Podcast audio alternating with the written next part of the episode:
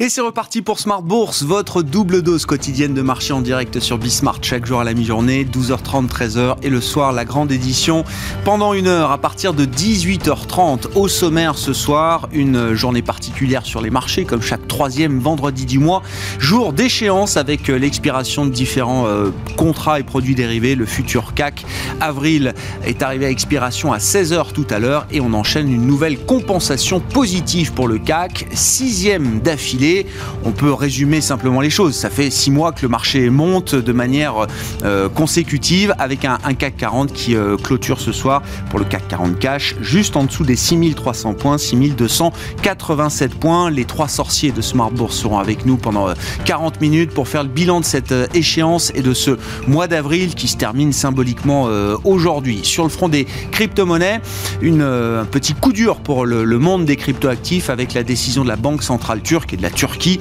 d'interdire les paiements en crypto-devises. On voit d'ailleurs l'ensemble du compartiment qui baisse un petit peu euh, avec euh, le Bitcoin euh, notamment qui recule actuellement, enfin qui reste sur des niveaux quand même impressionnants au-delà des 60 000 dollars. Le Bitcoin qui baisse d'environ 2% aujourd'hui. Et puis dans le dernier quart d'heure de Smart Bourse, le troisième vendredi du mois, c'est le rendez-vous avec le café de la bourse et nous parlerons ce soir de la meilleure manière de choisir son courtier en bourse. Comment choisir son courtier en bourse. C'est Clémence Tanguy, responsable éditorial du Café de la Bourse, qui sera donc avec nous en plateau à partir de 19h15 en direct.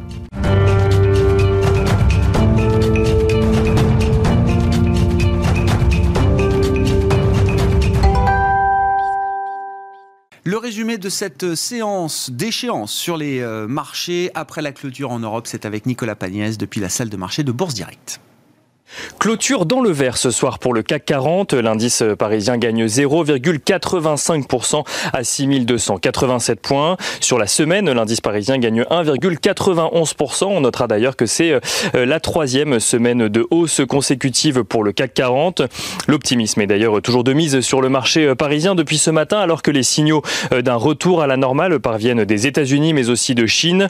Après la salve de statistiques encourageantes publiées aux États-Unis hier, la Chine faisait état ce matin d'une croissance de son PIB de 18,3% au premier trimestre 2021 sur un an. Une croissance record à nuancer tout de même avec un premier trimestre 2020 lourdement euh, affecté par la pandémie. Dans le sillage d'une reprise économique déjà amorcée euh, sur la fin d'année 2020, les analystes euh, attendaient même une croissance légèrement plus élevée du PIB dans le pays en annuel mais aussi en trimestriel où cette croissance de PIB n'est finalement que de 0,6% par rapport donc au dernier trimestre 2020 contre 1,6% attendu. Même tendance du côté de la production industrielle en Chine qui rebondit de 14,1% au mois de mars mais qui reste inférieure aux attentes des analystes. Les ventes au détail ont en revanche surperformé les attentes des analystes euh, affichant, 34, affichant pardon, une progression de 34,2% sur le premier trimestre. Aux États-Unis, les investisseurs ont pu découvrir l'indice de confiance de l'Université du Michigan. Celui-ci ressort à 86,6 points, soit en légère progression sur un mois. Du côté des rendements obligataires, le taux à 10 ans euh, aux États-Unis reste stable depuis ce matin, euh, aux alentours des 1,58%. Mais la tendance à Paris a été également marquée par de nombreux résultats d'entreprise aujourd'hui. Si ceux de L'Oréal ont déçu les investisseurs malgré une progression des ventes sur le premier trimestre, les valeurs automobiles viennent en soutien dans le sillage de la publication des résultats de Daimler. Euh, le constructeur automobile euh, allemand qui possède entre autres Mercedes affiche un bénéfice d'exploitation de 5,75 milliards d'euros au premier trimestre, ce qui représente une hausse de 800% par rapport au premier trimestre 2020. Un résultat qui s'explique par une dynamique favorable des ventes dans toutes ces régions, ou dans toutes les régions en tout cas où le groupe est présent, et notamment par un rebond de ses ventes en Chine. Des résultats qui ont eu pour effet de faire progresser le secteur automobile donc en Allemagne mais également à Paris, euh, porté euh, également par la progression euh, de 87% sur un an des immatriculations de voitures neuves dans l'Union européenne au mois de mars. On note donc que ce soir, Renault gagne 2,3%, que Stellantis gagne 1,45%, tandis que Valeo euh, gagne euh, près de 4%, 3,8% exactement. L'Oréal, dont on parlait donc euh, il y a quelques instants, affiche de son côté une progression de 10% de ses ventes à données comparables sur un an, avec un chiffre d'affaires à 7,61 milliards d'euros, profitant notamment du rebond de son activité en Chine. Si les analystes anticipaient un résultat légèrement plus élevé, le PDG du groupe a estimé de son côté que L'Oréal surperforme le marché. Il le surperformerait de 2,5 fois. L'Oréal qui est d'ailleurs confiant dans sa capacité à faire progresser ses résultats sur l'ensemble de l'année. Il n'empêche que euh, les résultats de L'Oréal donc pour ce premier trimestre 2021 sont sanctionnés euh, par le marché avec un titre qui perd 1,82% et qui signe la plus forte baisse du CAC 40 ce soir. Du côté des autres valeurs à suivre à Paris euh, aujourd'hui, la Française des Jeux a annoncé ce matin que son chiffre d'affaires progresse de, progressait de 5,2% au premier trimestre 2021. Le groupe de jeux d'argent a notamment constaté une hausse de près de 12% de ses mises sur la période grâce notamment aux mises en ligne, deux fois plus nombreuses que l'année dernière. Les mises en ligne qui représentent d'ailleurs euh, à peu près 12% du chiffre d'affaires du groupe actuellement. La Française des Jeux qui s'apprécie euh, ce soir d'un peu plus de 0,5%. Fnac Darty annonce de son côté une croissance de 21,7% de son chiffre d'affaires au premier trimestre, donc 2021 euh, bah, euh, toujours, à 1,81 milliard d'euros. Le groupe anticipe cependant un premier semestre toujours marqué euh, par la crise sanitaire et s'attend plutôt à revenir à une situation normale au second semestre. Fnac Darty qui reste donc confiant mais prudent sur sa performance en 2021. Le groupe s'apprécie tout de même ce soir de plus de 4,9%. Et on finit avec Virbac à Paris qui annonce de, qui annonçait ce matin euh, un bond de 17,5% de ses ventes au premier trimestre à 266 millions d'euros. Le spécialiste de la santé animale revoit à la hausse ses objectifs pour 2021 et anticipe à présent une croissance de son chiffre d'affaires de, son chiffre d'affaires de l'ordre de 6 à 10%. Euh, le titre Virbac qui affiche ce soir une progression de 18,5%.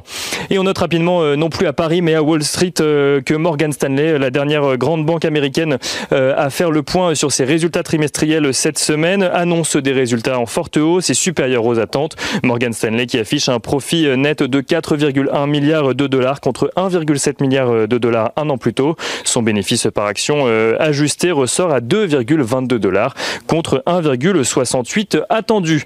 Et on finit euh, du coup ce point de la journée mais également de la semaine avec l'agenda de la journée de lundi. lundi, les investisseurs suivront les publications trimestrielles de Forestia mais aussi de GTT ou encore de Mercialis. Aux États-Unis, euh, Coca-Cola ou encore United Airlines publieront également leurs résultats trimestriels. Nicolas Pagnès en fil rouge avec nous tout au long de la journée sur Bismarck depuis la salle de marché de Bourse Directe.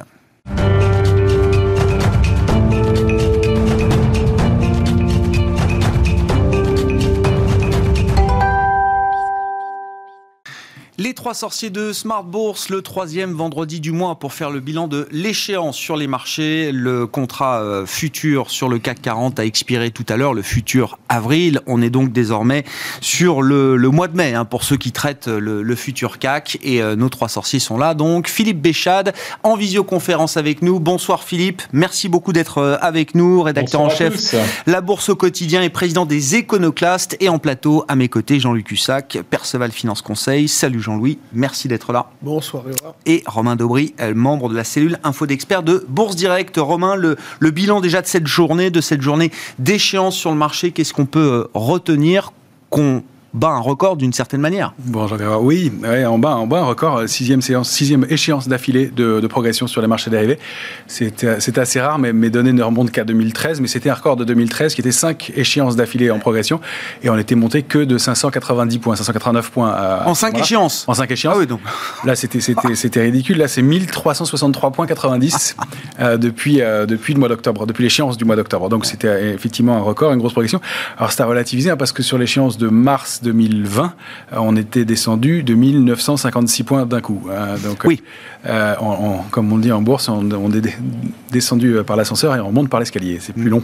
Euh, voilà. Donc, effectivement, record, des niveaux importants. On a franchi aussi des, seuils de, long terme puisque c'était les niveaux sur lesquels on plafonnait en 2020 et, qu'on a réussi à déborder cette zone-ci de un peu au-delà des 6100 points. donc, pour marquer de nouveaux records récents en tout cas. et donc, ouais, une échéance un peu. Oui, c'est un moins important. Enfin, sur le plan du symbole, en tout cas, effectivement, on a complètement effacé la crise pandémique. et maintenant, tout le monde a en tête les records historiques euh, du CAC 40 euh, hors dividende de l'an 2000. Non, mais on va en parler. On va en parler. Mais euh, on les a en tête. C'est le sujet. On les a en tête. Qu'est-ce qu'on peut dire du rapport de force là euh, entre les, acheteurs et les vendeurs dans ce marché aujourd'hui, euh, Romain? Alors déjà, pour, quand la, sur le futur CAC 40, il y a, il y a, eu de l'intérêt sur, sur, cette échéance qui s'est construite un peu. Euh, pour vous donner un ordre de, grandeur, sur l'échéance, sur le futur CAC 40, sur l'échéance en cours, en général, il y a de l'ordre, il y a depuis plusieurs années de l'ordre de 300 000 contrats ouverts. C'est plus ou moins ce, chiffre-là, c'est une grosse moyenne, mais on était descendu en avril dernier à 170 000 contrats ouverts sur l'échéance en cours, donc vraiment dans le creux.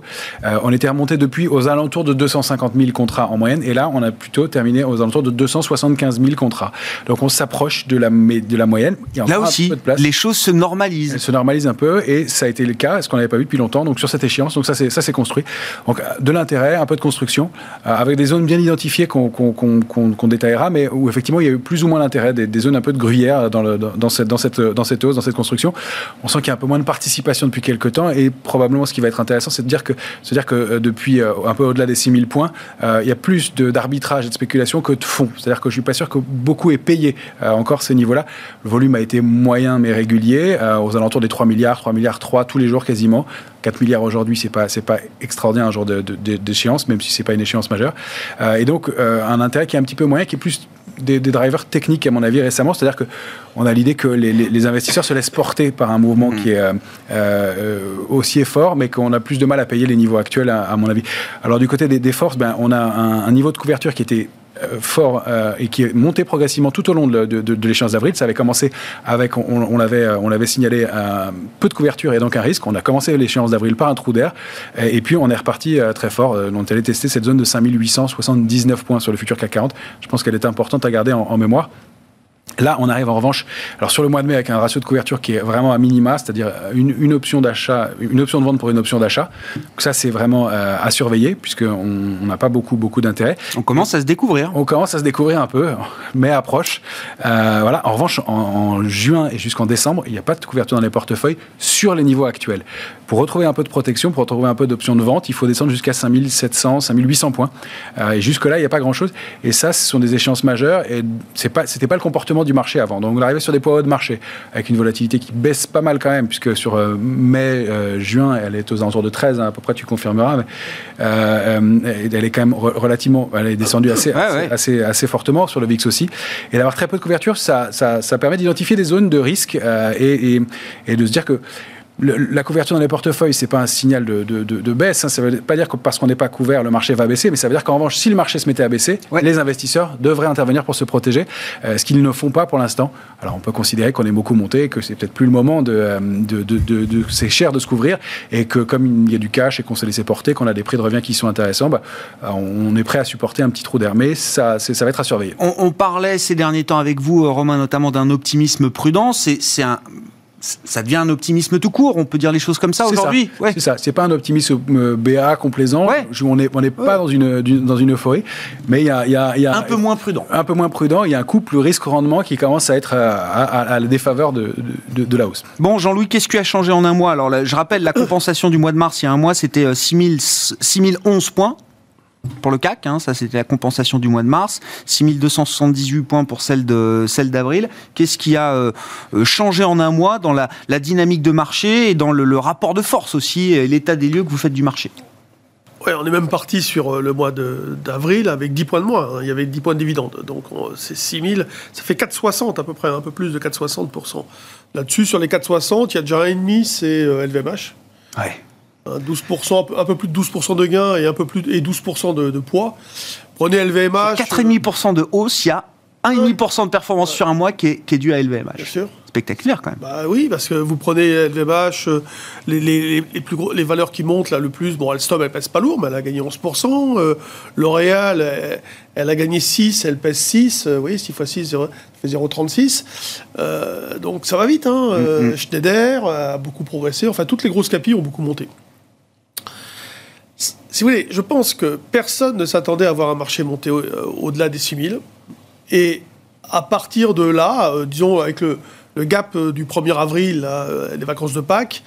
Euh, donc quand on a franchi les 6100, ça s'était un peu fragilisé, mais en fait, il n'y a pas de vendeurs. Il y a les vendeurs, si vous voulez, qui, ceux qui voulaient vendre ont vendu. Mmh. et là, aujourd'hui, ben, il n'y a plus de vendeurs. Donc il faudrait un catalyseur pour leur faire peur. Il n'y en a pas. Et vous avez derrière les banques centrales en soutien. comme un mantra. donc, il n'y a, y a, aucune. Ils ont disparu quand les vendeurs, Jean-Louis? Ben, À partir du moment où il y a une trop grosse divergence entre le niveau de prix des marchés et, la, et la perception qu'on peut avoir de l'économie ou, ou de la suite des, des événements. Que, l'idée que, par exemple, que l'Europe peut-être sera en retard, euh, tout le monde s'en moque. Hein. donc, les, on voit les achats qui, qui, vont sur des contrats à terme. Euh, c'est ciblé sur l'Eurostox. Alors derrière, évidemment, après, c'est réparti euh, entre les, les, Français, les Allemands et les autres. Mais avec, si vous voulez, une hausse qui est très bizarre parce que vous avez ce fameux gap de Pâques. Ensuite, vous avez des marchés, comme ce matin, il part à la baisse un tout petit peu. Mmh. À 9h, ça ouvre poum, en 10 minutes, il prend 30 euh, points, 25-30 points, il bouge plus, et puis il repart après. Donc c'est des mouvements qui sont violents. Après, il se passe plus rien pendant des heures parfois. Mm, mm. Aujourd'hui, ça a été assez régulier, mais c'est parfois c'est des heures où il y a rien. Et puis tout d'un coup, le soir, souvent, euh, avec euh, évidemment peut-être les marchés américains aussi qui ont qui, ont moins performé, mais quand ils performaient, nous, on accélérait. Mm, mm. Si vous voulez. Donc, euh, quand ils faisaient rien ou qu'ils baissaient, nous, on, montait un peu même. Et quand eux repartaient, ça nous, boostait encore, un peu plus. Voilà, donc euh, euh, cette construction, c'est vrai qu'elle n'est pas agréable pour des gens qui font du trading intraday parce que bah, vous, vous, ratez le coche, vous êtes foutu, quoi. Non, mais comme le disait Romain, pour des, pour des gérants ou des investisseurs, même particuliers, qui sont pas dans l'intraday, se laisser porter comme ça, c'est royal. Oui, oui, non, mais moi, par exemple, j'ai eu du bol ce matin, j'ai acheté le CAC, le DAX au plus bas, mais j'ai vendu beaucoup trop vite. Mais si vous voulez, c'est la systématisation d'un comportement qui fait que un écart type, je vends, bon, euh, c'était pas négligeable non plus, mais puis après, je, me dis, je vais essayer de reprendre. Alors, il y a eu un retracement à un moment donné, un petit retracement. Euh, j'ai acheté des calls, voilà. Et euh, parce que, justement, comme tu le disais, on est à 12 de vol, 12,5, 13. Et encore, quand tu prends out, tu, tombes à 11. Mm-hmm. Donc, euh, tu, on achète des, options d'achat pas chères du tout. Mm-hmm. celles que j'avais achetées, par exemple, sur le mois d'avril, de, pour couvrir des ventes de futur, hein, notamment. mais les, les, calls, ils ont triplé, quadruplé, bien évidemment, puisque le marché a tellement progressé. Mm-hmm. Vous vous rendez compte, il a, il a progressé de 11% en novembre. Bon. 0,8% à peu près en, décembre, janvier 1,3%, ensuite 2,80, 4,10, 4,60. C'est ça accélère. Le mois prochain, on va aller où? Bon, mais quand vous lisez les commentaires des analystes, c'est très drôle parce que ils, savent plus quoi dire, ils savent plus quoi dire. ben oui, parce que à part les banques centrales, ne vous inquiétez pas, euh, ils seront là en soutien de l'économie sans arrêt, sans arrêt, sans arrêt. Ok, mais et donc, et donc le marché est fragile ou pas? Vulnérable ou pas là? Ou est-ce que l'idée de se laisser porter encore, c'est finalement la meilleure chose à faire? La seule vulnérabilité, la fragilité qu'il a eue, c'est qu'il a fait du, du surplace après le franchissement des 6100. D'accord. Mais il est reparti. Il n'y a, eu aucun catalyseur. Et à chaque fois, bah, regardez, on nous dit euh, Johnson Johnson, le vaccin n'est pas, n'est pas très, très au hmm. top. Euh, le marché a perdu 30 points vite fait. Hmm. Et puis ça crée un contre-pied en fait. Ils sont venus vendre et puis c'est reparti euh, en deux secondes. Il n'y a que ça. Philippe, Béchade, qu'est-ce qui vous a intéressé au cours des, euh, dernières semaines sur euh, voilà, les marchés actions? On peut noter aussi les flux. Hein, les flux, alors peut-être pas spécifiquement à Paris ou sur l'Europe, mais quand on regarde les, les flux dirigés vers les fonds actions globaux dans le monde, on constate que c'est assez intense, semaine après semaine. Hein. le comptage fait par les équipes de Bank of America, par exemple, nous disait sur les sur les 4-5 premiers mois de l'année, on a eu autant de collectes sur les marchés actions globaux, sur les fonds actions globaux, qu'au cours de la décennie passée, par exemple. Exactement. Euh, on a eu en 5 mois une collecte euh, qui représente trois fois et demi euh, la collecte depuis, depuis 2008 en fait. Alors c'est vrai que chaque année, euh, il y a des flux rentrants, des flux sortants, et puis quand on fait le total, sur 12 ans, on arrive à un montant de 145 milliards. Euh, là, on est à plus de 575 milliards depuis novembre dernier. Donc c'est quelque chose de, tout à fait extraordinaire, de sans précédent. Mais euh, l'événement qui m'a le plus interpellé, euh, en fait, il est bien tombé, puisque c'était hier à 14h30. Alors j'avais euh, affiché sur mes écrans tout ce qui concernait les, les marchés obligataires, Tibon, OAT, etc à 14h30 euh, tombent les statistiques, on va dire pratiquement les, les, plus fulgurantes euh, depuis six mois euh, sur la consommation aux États-Unis. La réduction du chômage, on attendait aller moins 40, moins 45 000, on est à moins 185 000, donc quatre fois plus de demandeurs d'allocations qui disparaissent. Je ne sais pas s'ils se sont donné le mot ou dès qu'ils ont reçu le, chèque fédéral de 1400, ils se sont dit c'est plus la peine de s'inscrire aux acédiques locales. Non, des chiffres que personne n'anticipait. Et euh, j'avais vraiment toutes les courbes sous le nez au moment où les chiffres sortent. Et alors là, aux stupéfactions, euh, ça frémit à peine sur le T-Bond. Il était euh, sur des 1,62,5, on le voit à 1,63,50. Euh, deux minutes plus tard, on repasse sous 1,62. Et deux heures et demie plus tard, après les statistiques les plus fortes, hmm. je pense, depuis juin 2020, on voit le rendement des T-bonds américains chuter de 9, puis même 10 points de base, alors qu'en fait, les chiffres qu'on venait d'avoir, qui étaient tellement au-delà des attentes les plus optimistes ou exubérantes, c'était un coup à revoir le rendement du T-Bond à, euh, à 73, à 74. On s'attendait absolument pas à voir moins 10 points. Les plus 10, on se serait dit, ouais, bah, bah oui, bah on va certainement avoir une croissance forte euh, de l'inflation. Ça, on, on est évidemment ravi de, ces prémices de croissance, mais euh, fatalement, euh, les banques centrales devront peut-être à un moment en tenir compte. Je, eh bien, suis d'accord avec vous, Philippe.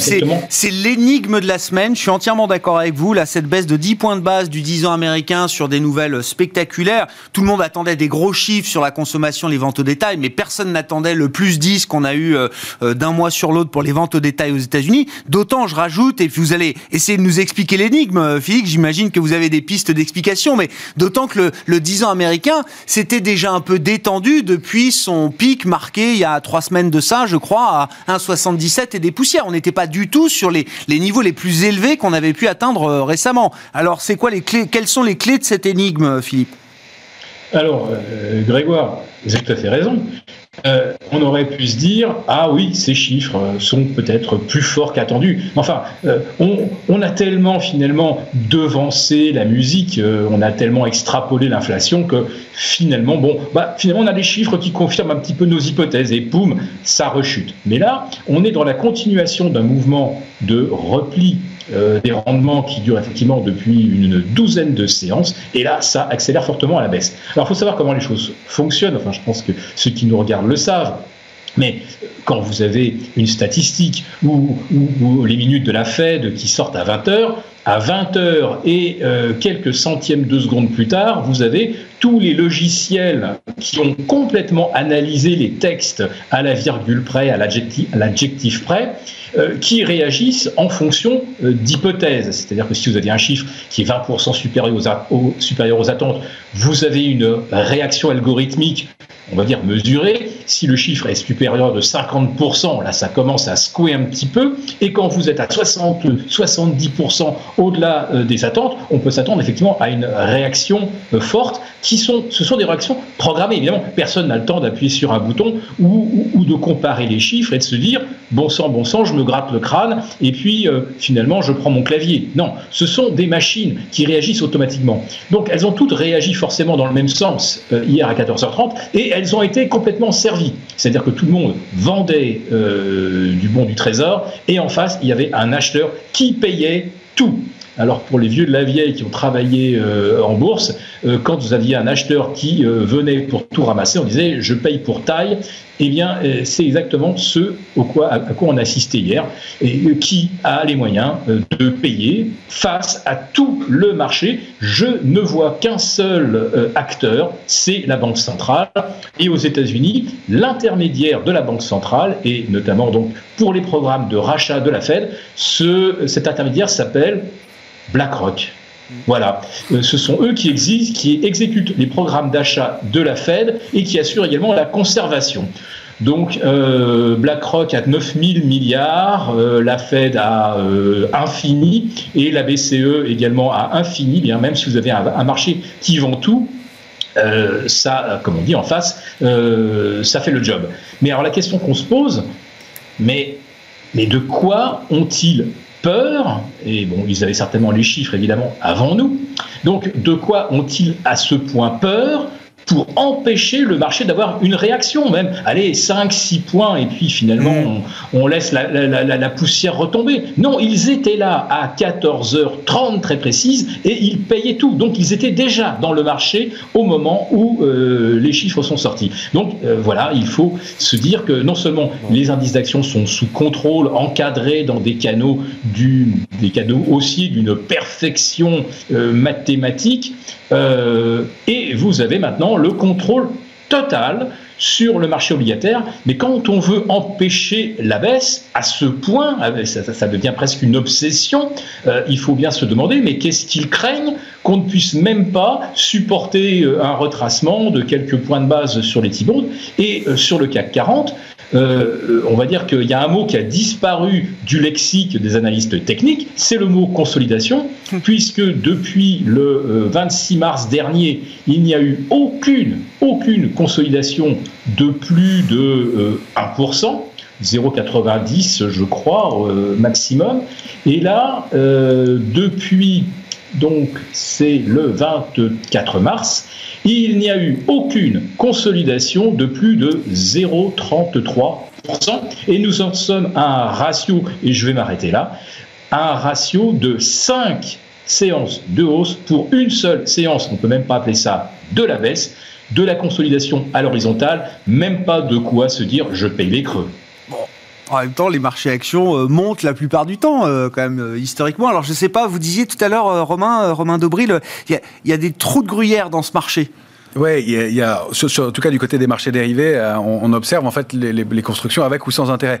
Et on sait que toute la zone au-delà de 5900 points, 5950 jusqu'à 6015 points environ, s'est construite sur des rachats de short, des rachats de vente à découvert, puisque le nombre de contrats a baissé au fur et à mesure qu'on montait. Et ça pendant, donc pendant près de 100 points, ce qui est pas rare, mais ça, ça, montre quand même que c'était euh, voilà, un, mouvement un peu, un peu contraint euh, et qu'il n'y avait pas beaucoup de soutien. Au-delà, ça s'est plus construit. Donc ça nous permet d'identifier des zones de risque en fait sur, sur le marché euh, qui, qui, sont bah, d'ailleurs assez cohérentes avec ce qu'on peut lire de, des niveaux graphiques et techniques. Donc cette zone 5993, 6025 points sur le futur CAC 40, elle est vraiment importante et il y a ça c'est coordonné aussi avec le, niveau de, couverture qu'on peut lire sur les, les, échéances suivantes.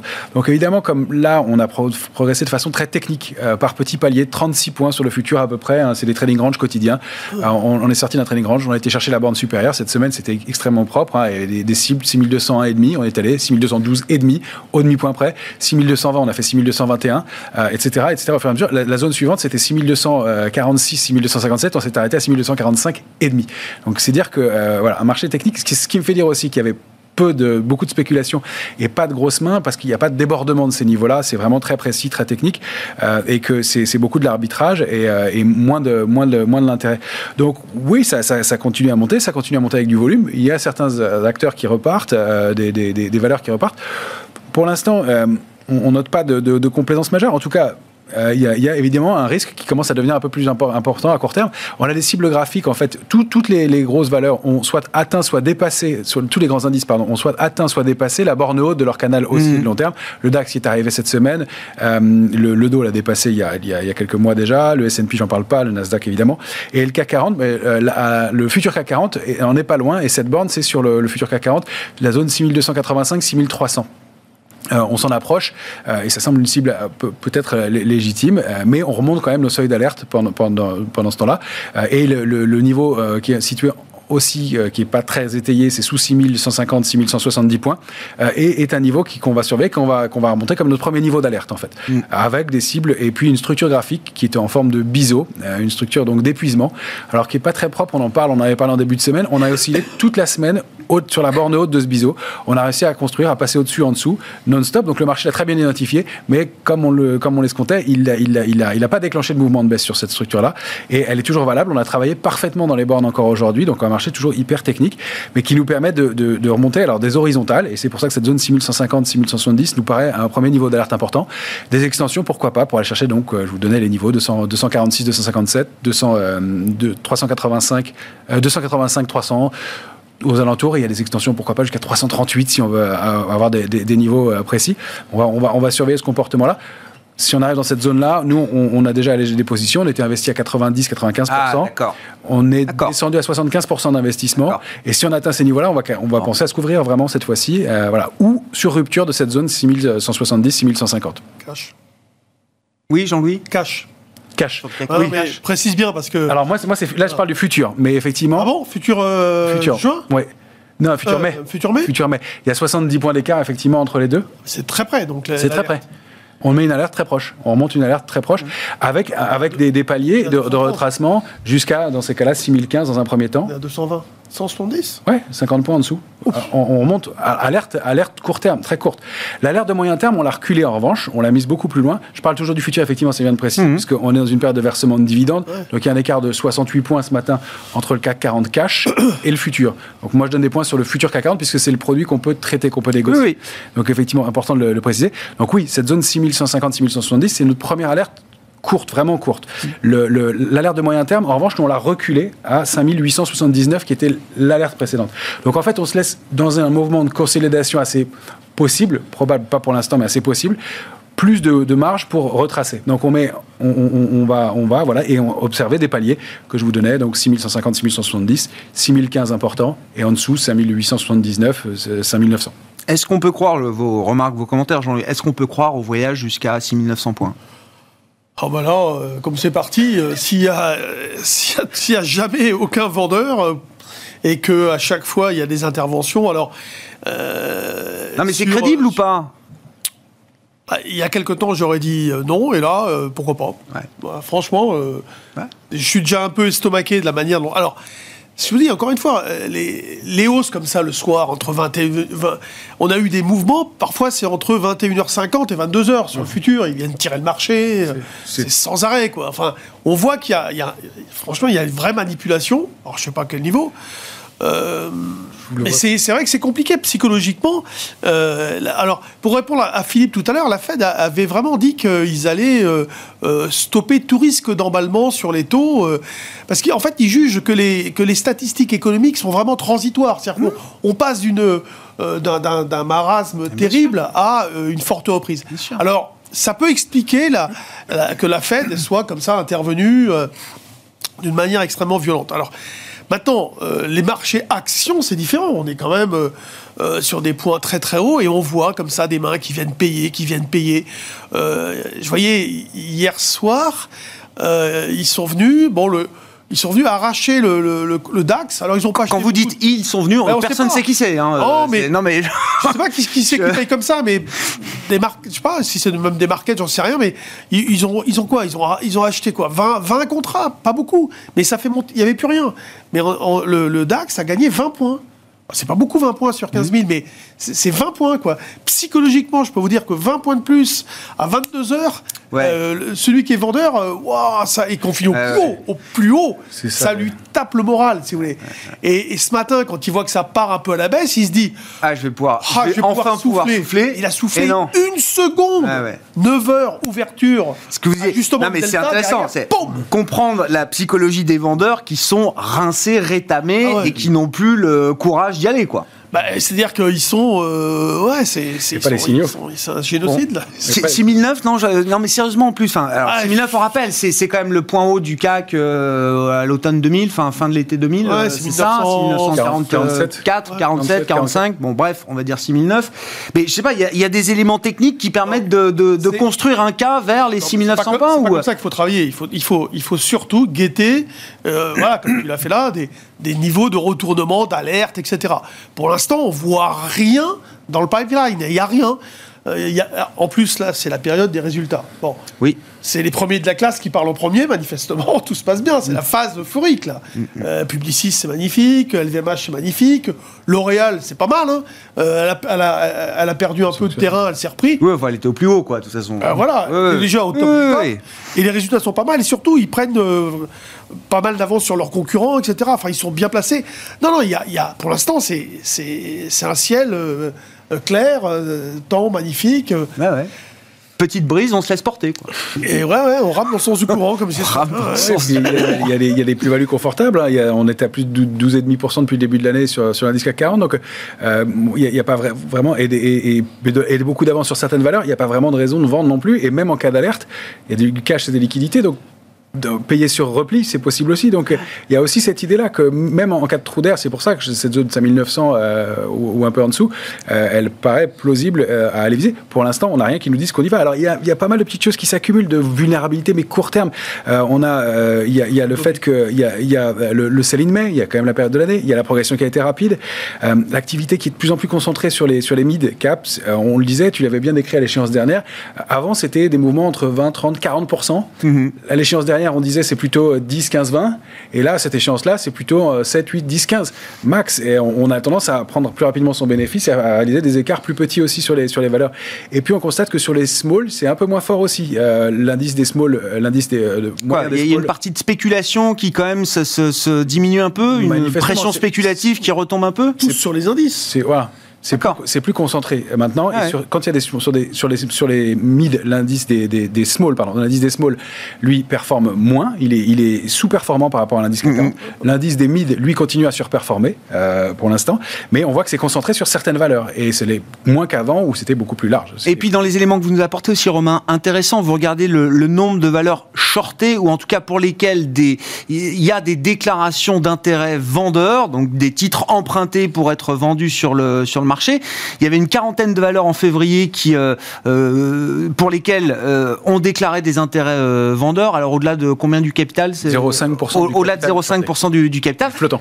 du flottant. Et, et là, ce, ce nombre a doublé. C'est-à-dire maintenant, c'est 80 valeurs qui ont plus de 0,5% de leur flottant qui est euh, euh, utilisé pour euh, de la vente à découvert. la vente à découvert. Donc effectivement, il y a, ce, petit flux de, valeurs qui sont à nouveau vendues euh, et, pas, des, que des petites capitalisations.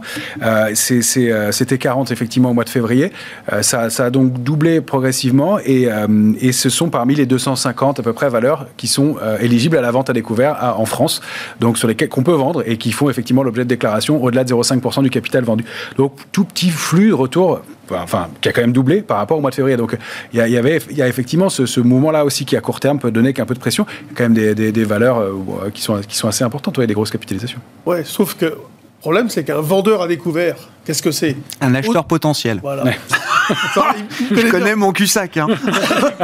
Non, mais c'est vrai, c'est- potentiellement qu'est-ce qu'il est. c'est- Alors voilà, et qu'est-ce que vous avez vu Alstom C'est la plus forte Oui, ça j'ai été étonné. 17% du Elle a capital d'Alstom, c'est ce que vous. Ça, c'est 11%, là. c'est- c'est sur Euronext hein, qu'on trouve C'est ces les chiffres chiffres. de l'AMF, ouais. les c'est ça, chiffres les chiffres de l'AMF. De l'AMF qui sont Ah ouais. publiés Vous régulièrement. pouvez les regarder s'il y a des Vous pouvez les sites. regarder. Oui, bien sûr. Non, non, mais les chiffres officiels euh, compilés par l'AMF. par Regardez Amsterdam aussi, parce qu'il y a Air France. Ouais. qui est- Il y a pas mal de. Il y a, il y a voilà, c'est une source qui est, qui est- ouais, la- l'AMF est très bien parce que le, le- c'est un fichier, donc on a l'historique, il y a un site qui s'appelle est très pratique pour l'avoir d'un seul coup. On n'a pas la progression, l'évolution. En revanche, sur Alstom, oui, ça a augmenté d'un pour cent et demi Ah ouais. depuis le mois de février aussi. Plus de 17% du capital 17% d'Alstom qui est vendu à découvert. Qui est vendu maintenant, donc, euh, plus 11, et le titre euh, là, ce mois-ci. a, a quand même, a- s'est quand même repris. Donc euh, oui, il y, a- il y a cette petite euh, petite pression. Euh, marché, enfin voilà, à- court terme qui est assez assez technique, qui, est- qui, est- Très. qui, qui, qui, qui laisse à penser qu'on est un peu, on flotte un peu et que ça va être difficile de payer dans l'immédiat, mais encore une fois, sur des considérations techniques, on peut continuer à chercher Ouais. euh, 1 ou 2 D'ailleurs, sur ce qui est intéressant, c'est que la dynamique, elle est aussi portée par la réactivation de la dynamique haussière sur le Nasdaq.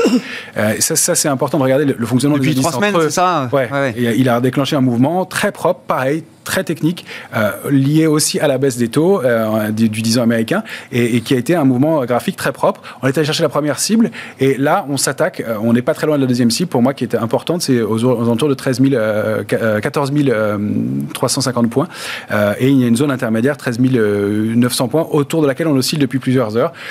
Tant qu'on est porté par cette dynamique, par le Dow Jones qui continue à battre des records, voilà, il y a un peu d'énergie dans le marché, et donc ça aussi, c'est un signal d'alerte à surveiller, la rupture de ces niveaux techniques. Philippe Philippe Béchald, euh, si vous avez euh, quelques points à ajouter à, la, discussion, et puis je sais pas, dans les événements marquants quand même de la semaine et de l'année peut-être, c'est l'entrée en bourse de Coinbase, hein, c'est euh, des plus grosses IPO ever peut-être depuis Facebook, je crois, ça pèse quasiment 100 milliards, enfin 86 à la clôture du premier jour de, bourse, et évidemment on plonge en plein dans le monde des cryptos.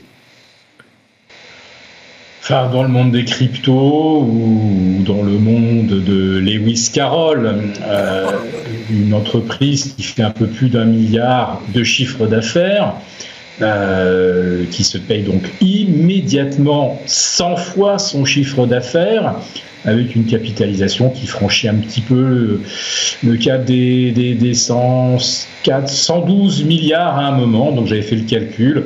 Euh, la BNP traduit en, dollars, c'est 75 milliards euh, de capitalisation. Euh, le crédit agricole, c'est 45. Donc à 10 milliards près, une entreprise qui fait 1 milliard de chiffre d'affaires, qui doit compter euh, une grosse centaine de salariés, pèse plus lourd en bourse que la BNP, plus le crédit agricole. Donc euh, là, on est au-delà des 250 000 salariés, euh, chiffre d'affaires qui se chiffre, enfin, la conservation, ça s'évalue en milliers de milliards euh, d'euros. Et voilà, c'est on, met les deux côte à côte et on, ouvre juste de grands yeux. Je ne pense pas que ça appelle davantage euh, de, commentaires. Je rappelle que Ronext, hein, qui est quand même la deuxième plus grande plateforme euh, au monde après Nasdaq, euh, je crois que sa capitalisation est de 7 milliards et demi de dollars. Voilà. Donc Euronext, c'était 7 milliards et demi, 112 pour Coinbase.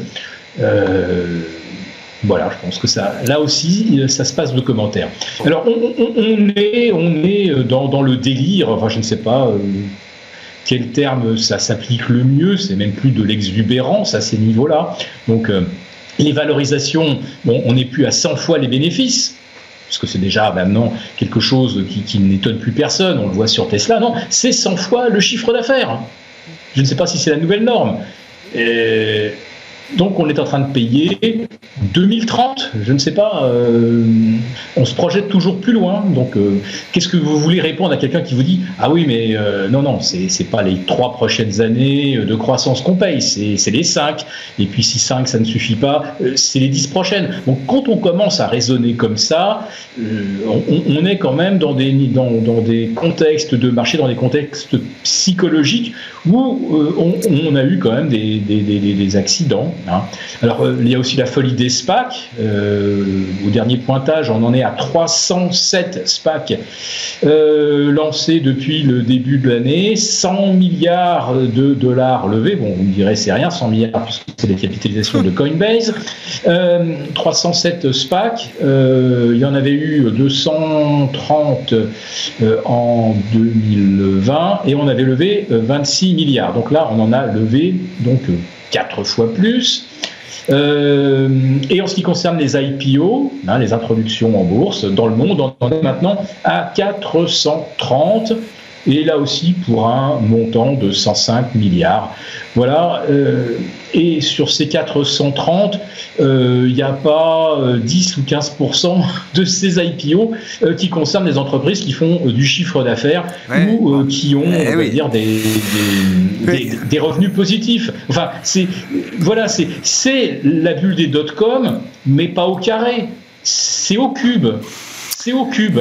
Voilà. Bon, bon, non, non, mais euh, j'entends bien, euh, Philippe. Mais alors, c'est intéressant, là, dans, ce contexte, on va, terminer là-dessus parce qu'il nous reste deux minutes. Euh, comment on explique que l'or, moi, c'est quand même un actif là dont on parlait beaucoup il y a quelques mois, et c'est vrai que L'or, pour l'instant, ne fait toujours rien, euh, Romain. c'est même plutôt décevant. Justement, il fait peut-être quelque chose là depuis ah. quelques, quelques jours. il y avait un point d'entrée à, 1694 dollars l'once. On, l'avait pris sans signal, mais parce que c'était un gros niveau de support. Euh, il y a eu un double appui sur cette zone 1671, 1694. Et là, on s'attaque à une résistance à 1778 dollars l'once qui pourrait permettre une petite accélération aussi. Donc ça a l'air de réagir un petit peu. Je crois que ça, crois qu'on tout ce qu'on décrit là depuis, euh, mm. depuis le, début de l'émission indique bien qu'il y a de l'intérêt sur les marchés actions. Donc pas de peur, on sait que c'est un actif refuge, encore que ça n'a pas été le cas vraiment euh, au moment de la, baisse de, l'année dernière. Euh, il y a de l'intérêt aussi sur d'autres actifs euh, qui, expliquent probablement ce phénomène aussi. Et puis le fait que voilà, il, avait très bien progressé, il était passé de 1100 à, à 2000 dollars. pour l'instant, là, on a des niveaux d'entrée, il y a une consolidation qui a été un peu décevante effectivement, mais qui peut-être est en train de, déclencher des petits signaux à court terme. Donc peut-être un mouvement de ce côté-là. mais je crois que tout ce, tout ce mouvement de, de, de, force sur les autres actifs. Ouais, il y a tellement d'intérêt ailleurs sur des actifs risqués, en l'occurrence. Et le marché un peu monomaniaque, il aime bien certains actifs par moment et puis plus à d'autres. Et sur l'or, il a été très violent et très fort à un moment aussi.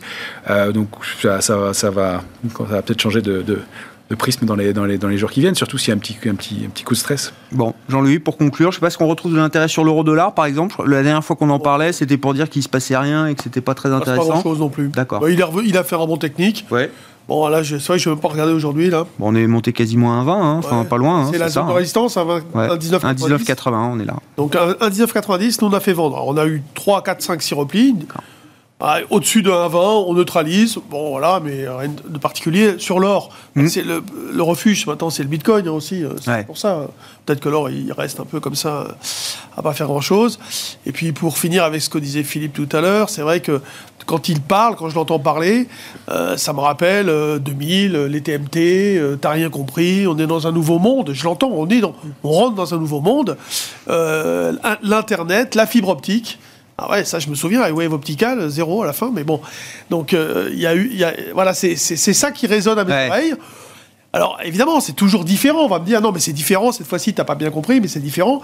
Moi, je veux bien tout comprendre. D'ailleurs, je, je, non, mais il y aura des, il Amazon et il y, aura des Wave. Je pense qu'on est arrivé à une situation tellement désespérée à un moment donné. On a vu les moyens que pouvaient mettre les États en, ouais. en, en place. Donc, ça crée un sentiment d'euphorie d'invincibilité. Quoi, voilà, et moi je pense qu'à partir de maintenant, il y a une vraie complaisance. Je disais qu'il n'y en avait pas avant. Ouais, ouais. Là où oui, il y a de l'euphorie et de la complaisance. On s'arrêtera là pour euh, cette échéance, messieurs. Merci beaucoup, les trois sorciers de Smart Bourse avec nous ce soir. Jean-Luc Hussac, Perceval Finance Conseil, Philippe Béchade, La Bourse au quotidien et les Éconoclastes et Romain Daubry, la cellule info d'experts de Bourse Direct.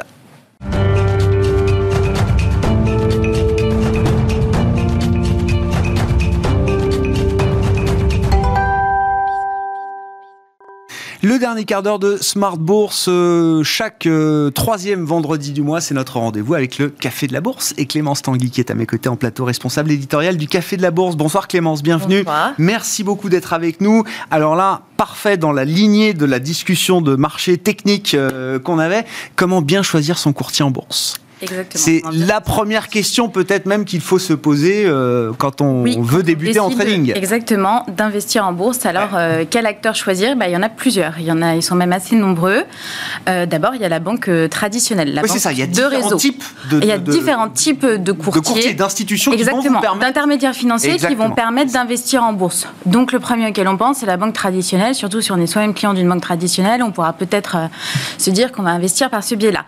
Alors, évidemment, la banque traditionnelle, elle va permettre d'investir sur des titres vifs, sur des ETF, mais avec euh, une offre relativement restreinte sur le type, euh, sur les, les, places boursières notamment. Souvent, ça va vraiment être euh, plutôt concerné Euronext Paris, et puis voilà, bah, ce ne serait pas forcément possible d'investir sur toutes les places de marché. C'est le marché local, le marché Exactement. domestique, c'est ça. le marché local, si le marché c'est une des grosses banques françaises, elle voilà. va vous proposer d'investir sur les marchés français ou européens. C'est tout à fait ça. Ouais. Alors, il va être possible d'investir sur ces marchés, euh, sur euh, ben, tous les supports d'investissement possibles ou presque, avec un compte titre, un PEA, un PEA PME, donc euh, l'offre est assez étendue. ce qu'il faut savoir en revanche, c'est que l'accompagnement pour les investisseurs est assez restreint. Donc ça va généralement être une interface pour passer ses ordres de bourse et ça va s'arrêter là. Et puis deuxième bémol, c'est les tarifs qui sont généralement assez élevés. C'est même le type d'intermédiaire financier qui va pratiquer les tarifs les plus élevés. Ce qu'il faut voilà. comprendre, c'est pas leur cœur de métier. De Exactement, c'est pas leur cœur de métier.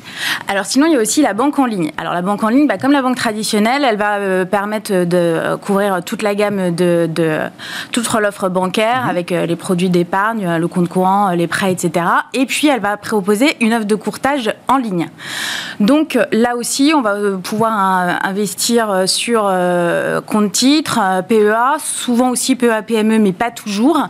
Et puis on va pouvoir investir sur des actions, sur des ETF. Et puis sur un petit peu plus généralement de places boursières. Donc ça va être plus, plus intéressant de ce côté-là. Mhm. Et l'offre, le tarifaire va être généralement aussi plus avantageuse par rapport à la banque de réseau. Le côté online. Voilà, exactement, le côté online. Donc ça c'est pour les banques, banques traditionnelles, banques. en ligne. Et puis après il y a les acteurs spécialisés dans le courtage. Exactement, les acteurs spécialisés dans le courtage. Alors il va y avoir les courtiers bourse en ligne. Mhm. Donc les courtiers bourse en ligne, c'est des pure players qui ne font, qui ne proposent que ça, l'offre de courtage en ligne. Alors eux évidemment, ils vont avoir une offre beaucoup plus étendue en matière d'actifs. Donc on va aussi avoir les titres vifs, les ETF, etc. Mais ils vont aussi souvent proposer les produits dérivés, euh, éventuellement le recours au SRD, et puis sur euh, pas mal de places euh, boursières. Donc il va être possible d'investir pas seulement sur le marché européen ou US, mais on peut aller un peu plus loin, voilà, voir du côté des émergents, du côté de l'Asie, etc. Et puis leur politique tarifaire est aussi, là encore, encore plus avantageuse que pour les banques de réseau ou les banques en ligne. Et enfin, on a les petits derniers, ceux qui sont arrivés euh, récemment. Alors, on les appelle les néo-courtiers, les néo-brokers. Alors, eux, ils proposent aussi une offre de courtage exclusivement en ligne, mais ça va plutôt être euh, avec des applis. Euh, donc, on investit sur son smartphone. C'est Robinhood, quoi. C'est Robinhood. C'est Robinhood, l'américain. On a le britannique Free Trader, on a l'allemand Trade Republic qui est arrivé en France là, et donc ils vont proposer eux des innovations du type euh, action fractionnée, donc qui sont euh, voilà, assez révolutionnaires. Et Plutôt que de, alors j'ai pas le cours de, Tesla, mais voilà, on n'est pas obligé d'acheter. On n'est pas obligé d'acheter une fraction de l'action, mais seulement une partie de l'action. Voilà, exactement. Et euh, et puis eux, ils vont aussi avoir une politique tarifaire hyper agressive parfois sur les ETF et sur les actions. Donc ça peut être très intéressant évidemment. Bah justement, on verra. Est-ce que le tarif, c'est la, comment bien choisir son courtier? Aujourd'hui, l'AMF sortait son rapport annuel. Robert Hoffel, il nous dit attention à l'illusion du trading gratuit, c'est-à-dire les trading sans commission. Attention, c'est euh, pas c'est pas forcément. Euh, c'est pas forcément ça. Et le, prix ne fait pas tout. Exactement. Exactement. et d'ailleurs, dans les, points d'attention, vous allez nous les lister, mais le, tarif vient en dernier euh, d'une certaine manière. Le tarif vient en dernier, évidemment. Alors, ce qu'il faut voir en premier, d'abord, alors parce qu'il n'y a pas un courtier idéal pour tous les investisseurs. Donc, le courtier idéal, ça va être celui qui s'adapte vraiment à vos envies et à vos besoins. Alors, il faut, faut, bien les, les déterminer et les lister. Alors, d'abord, ça va être évidemment le type d'actif que vous voulez euh, trader et puis les places de marché que vous voulez trader. Mm, mm. Alors, si pour vous, euh, investir en bourse, ça rime avec euh, effet de levier et marché américain, bah, va falloir trouver un courtier bourse qui vous propose un choix d'actions important sur le marché US et puis d'investir, par exemple, avec le SRD, le service de règlement différé. Mm, pour ce qui est aussi en deuxième, deuxième critère à bien, pour lequel il faut bien faire attention, ça va être l'interface, la plateforme, les outils qu'on vous propose et puis la pédagogie les outils pédagogiques. Donc, si par exemple vous voulez euh, vous initier à l'analyse fondamentale, il va falloir trouver un courtier qui va vous proposer bah, des formations sur le sujet et puis qui va vous proposer pas mal de données sur les entreprises pour pouvoir les trouver assez euh, facilement, des outils euh, de screener pour savoir, voilà, pour déterminer quels sont les ratios financiers que vous voulez regarder, etc. pour chaque entreprise. Mm, mm, mm. pareil, si vous voulez vous perfectionner sur l'analyse technique, bah, il va falloir regarder quel courtier vous propose des formations sur l'analyse technique et puis évidemment, vous propose des logiciels d'analyse graphique, etc. pour pouvoir euh, voilà, avoir en fonction de votre profil d'investisseur, de la manière dont vous voulez interagir, enfin agir sur les marchés, il y a des courtiers plus adaptés que d'autres. Exactement. Et donc, il va falloir bien faire attention à ces différents points. Et puis effectivement, le tarif vient en dernier. C'est quand même un sujet. Voilà, c'est quand même un sujet. Mais en fait, vous allez devoir regarder pas seulement euh, le tarif dans sa globalité, lequel est le plus intéressant. Euh, non, ce qu'il faut voir, c'est lequel est le plus intéressant pour vous. Alors, en fonction des actifs que vous voulez trader, de la place boursière, des places boursières qui vous intéressent, il va falloir évaluer le coût pour chaque courtier. Sachant en plus qu'il va aussi falloir vous poser la question de euh, combien d'ordres de bourse je vais passer par mois ou par année, parce qu'il peut y avoir des espèces de packs avec des prix dégressifs en fonction de votre profil Donc ça, il va bien falloir euh, prendre ça en compte. Donc en fait, le meilleur courtier, c'est celui bah, qui vous propose des actifs que vous voulez trader sur les places de marché que vous voulez trader et puis, euh, évidemment, le meilleur outil, euh, ce dont vous avez besoin, les outils pédagogiques dont vous avez besoin, évidemment, le tout au meilleur prix. Est-ce que ça vaut le coup d'avoir plusieurs courtiers, euh, justement, en fonction, si, ah, je sais pas, si on a plusieurs enveloppes, différents types de portefeuilles? Tout à fait, ça peut valoir le coup d'avoir plusieurs courtiers. Par exemple, si on est client banque en ligne, on peut se dire que bah, on va investir investir sur le marché français depuis son PEA sur son, sur son, sur sa banque en ligne. Et puis à côté, prendre un courtier bourse ou un néo-courtier avec un, compte, titre ordinaire. voilà, pour un compte titre ordinaire, et voilà, faire plus de trading, avoir des, des produits dérivés, etc. Comment on évite les arnaques, euh, Clémence Alors les arnaques, oui, parce qu'elles sont nombreuses. Hein. Il faut savoir que tous les courtiers ne sont pas autorisés à opérer en France, qu'il y a quand même beaucoup d'escroqueries euh, sur euh, le courtage en ligne. Donc il faut toujours veiller à choisir bah, un courtier régulé. vous pouvez vérifier sur le site de Regafi si le courtier est autorisé à opérer en France. Donc mhm. ça, c'est quand même très important. Et puis vous pouvez retrouver sur Café de la Bourse nos fiches détaillées de courtiers avec les places de marché, la pédagogie, les les outils disponibles, les tarifs et tous les courtiers qu'on présente sont bien entendu autorisés à opérer en France. bien sûr. Exactement. Et c'est pas un classement, c'est ce que vous m'expliquiez avant. Vous faites des fiches détaillées justement sur la base exactement des critères. Exactement. Que euh, Tout à fait pour que chaque investisseur puisse retrouver ce qui lui correspond et déterminer du coup quel va être le meilleur courtier pour lui. Il y en a combien recensés? Vous avez le chiffre en tête ou pas, euh, euh J'ai pas le chiffre en tête. Mais non, mais je sais euh, quoi C'est plus une grosse dizaine euh, C'est à peu près une dizaine. Et après, on fait évoluer notre offre. Par exemple, on a Trade Republic et eh qui oui, s'est installé en France, voilà, pour lequel on va faire une fiche détaillée pour informer les investisseurs. Merci beaucoup euh, Clémence. Merci pour ces précieux conseils. Effectivement, bien choisir son courtier en bourse, c'est quand même une étape majeure avant même de passer son premier ordre, son premier ordre de bourse. Être en confiance avec son courtier et choisir le courtier qui correspond à votre profil d'investisseur ou de, trader si vous êtes euh, très actif sur euh, les, marchés boursiers. Clémence Tanguy, merci encore pour ces conseils et je renvoie le café de la bourse.fr, j'imagine. .com. .com, pardonnez-moi, café de la bourse.com pour accéder et retrouver notamment ces fiches détaillées pour euh, chacun des courtiers réglementés qui opèrent sur le, qui ont le droit d'opérer sur le, territoire français. Clémence Tanguy qui est avec nous, responsable éditorial du Café de la Bourse, chaque troisième vendredi du mois dans Smart Bourse à partir de 19h15. Très bon week-end. On se retrouve lundi à 12h30 en direct sur Bismart.